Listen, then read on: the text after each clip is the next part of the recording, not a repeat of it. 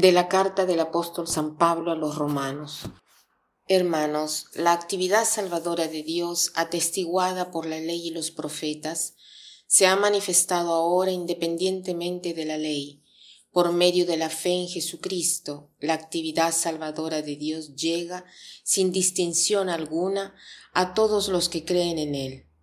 En efecto, como todos pecaron, todos están privados de la presencia salvadora de Dios, pero todos son justificados gratuitamente por su gracia, en virtud de la redención llevada a cabo por medio de Cristo Jesús, al cual Dios expuso públicamente como la víctima que nos consigue el perdón por la ofrenda de su sangre, por medio de la fe. Así nos enseña Dios lo que es su actividad salvadora Perdona los pecados cometidos anteriormente que soportó con tanta paciencia y nos da a conocer en el tiempo actual que Él es el justo que salva a todos los que creen en Cristo Jesús. ¿En dónde quedó pues tu derecho a gloriarte? Ha sido eliminado. ¿Por cumplir la ley?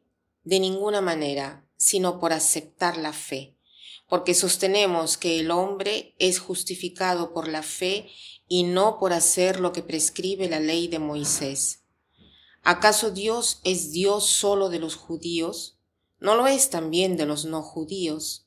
Evidentemente que sí, puesto que no hay más que un solo Dios que justifica por medio de la fe tanto a los judíos como a los no judíos. Si este pasaje que nos ofrece hoy la Iglesia nos pregunta o nos hace sentir un poco incómodos, entonces está bien. Aquí San Pablo nos dice que no podemos vanagloriarnos de nuestras obras.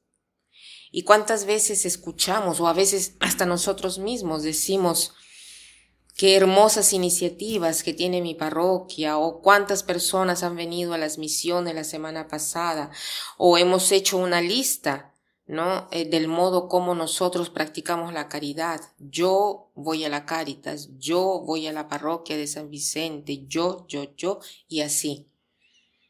Esto en sí no está mal, no es mal de por sí. Es más, es muy bonito ver a las personas ocupadas en esto, en su fe, y es justo compartirlo. La cosa importante y lo que Pablo quiere subrayar es de no olvidar el motivo de nuestras obras. Estas obras, si no están animadas por la fe en Cristo, no valen nada. O mejor, si no han sido hechas conscientemente por amor del Señor y del prójimo, nos arriesgamos en hacerla solo por amor nuestro. Por eso el hombre es justificado en la es justificado independientemente de las obras.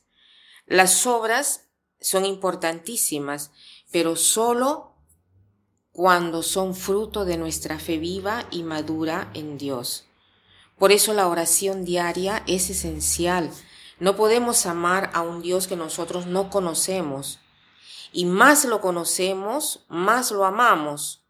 Por eso la oración nos da la ocasión de intensificar y de vivir de un modo más consciente los actos de caridad que nosotros hacemos, ya sean pequeños o ya sean grandes.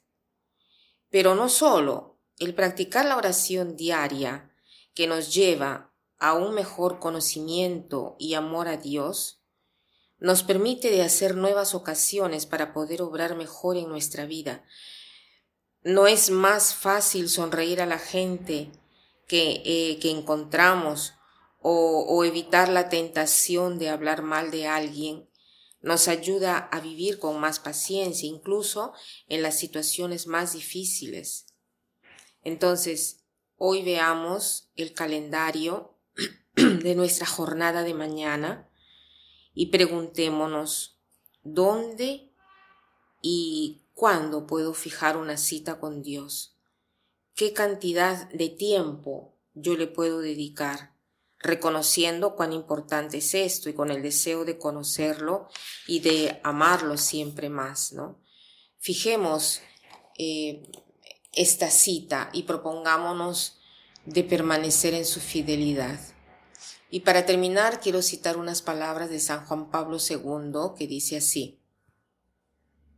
Si desean verdaderamente seguir a Cristo, si quieren que vuestro amor por Él crezca y dure, deben ser constantes en la oración. Ella es la clave de la vitalidad de vuestra vida en Cristo.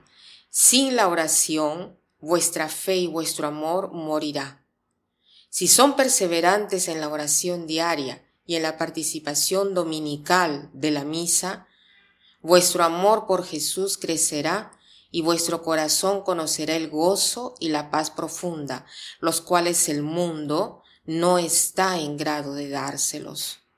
Entonces, dediquen cada día un poco de tiempo de vuestro día a conversar con Dios, como prueba sincera del hecho que lo aman, ya que el amor busca siempre el estar cerca de aquel que se ama. Que pasen un buen día.